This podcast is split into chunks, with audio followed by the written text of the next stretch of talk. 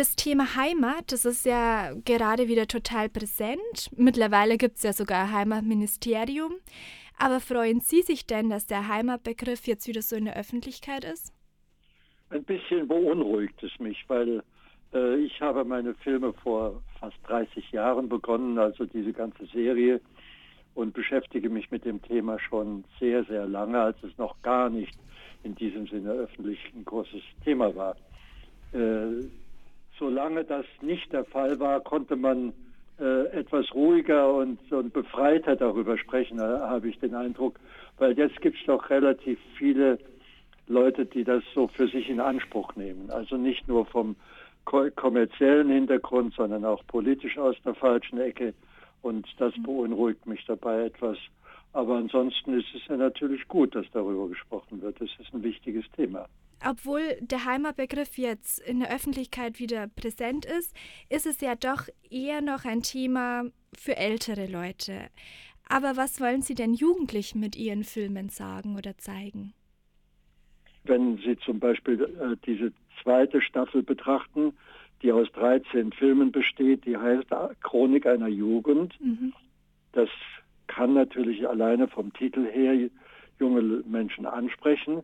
Da geht es in erster Linie um diese freie Wahl der menschlichen Beziehungen. Das ist die, das Alter, in denen wir Partner suchen, in denen wir über die Familie oder über die Vorgaben der Familie hinaus freie Beziehungen bilden, also Freundschaften, Liebesgeschichten und so weiter.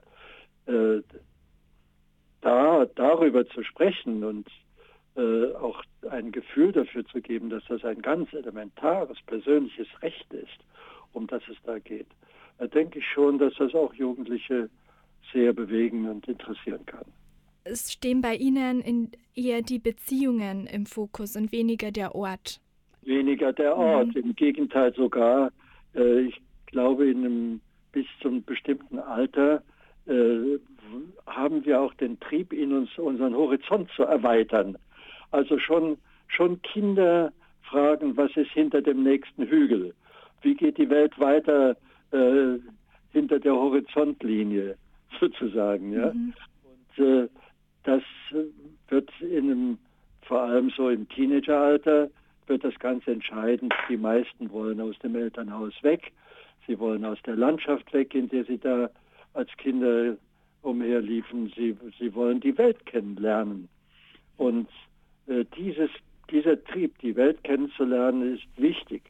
Äh, auf der anderen Seite ist das mit den Beziehungen, wie Sie sagen. Das ist ja etwas, was man mitnehmen kann. Das ist nicht an den Ort gebunden. Was bedeutet denn für Sie Heimat? Das ist weitgehend dann natürlich äh, bestimmt durch die Erinnerungen, die wir haben. Je älter man wird, umso mehr sammeln sich Erinnerungen an. Äh, frühe Kindheitseindrücke, äh, die Verhältnisse, in denen wir aufgewachsen sind, äh, die prägen uns doch mehr, als wir manchmal wahrhaben wollen. Mhm. Natürlich auch äh, glückliche Erinnerungen, sodass da immer zu so ein, eine Sehnsucht, ein Verlangen in uns bleibt, äh, dass irgendetwas von dieser Geborgenheit und Sicherheit, die wir als Kinder empfunden haben, äh, erhalten bleibt. Mhm. Also häufig ist die Erinnerung an die Geborgenheit der frühen Kindheit in den Menschen unbewusst sehr tief drin. Aber was würden Sie denn sagen, so ganz konkret, wo sind Sie jetzt zu Hause?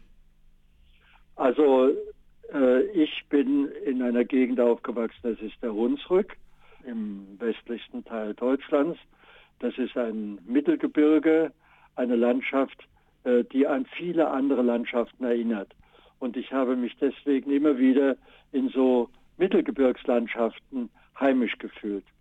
Nicht am Meer und nicht in den hohen Bergen, sagen wir mal. Und dieser, diese Art von überschaubarer Landschaft, wo man auch mal einen Hügel hochsteigen kann und das nächste Dorf sieht oder der, am Horizont noch weitere Orte, das äh, erzeugt bei mir schon Heimatgefühle, weil ich da mich orientieren kann.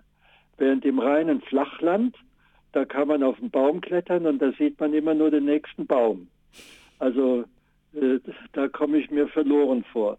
Und in den, in den im Hochgebirge, in, da sind mir die Täler zu dunkel und da kriege ich Beklemmungen. Also so ist man eigentlich doch von der Landschaft geprägt, in der man Kind gewesen ist. Was ist denn Ihr nächstes Projekt? Was steht denn bei Ihnen jetzt dann noch so an? Das hat äh, nicht direkt mit Heimat zu tun, äh, sondern ist eine Geschichte, die spielt im, im 17. Jahrhundert, also in einer Zeit, wo keiner von uns gelebt hat, mhm. äh, aber wo ganz viele Gedanken äh, zum ersten Mal gedacht worden sind, die für uns heutige sehr wichtig sind. Also da erzähle ich eine Geschichte aus dieser Barockzeit. Mhm. Äh, das ist was sehr Spezielles, aber ich könnte mir vorstellen, dass das ein schöner Film wird.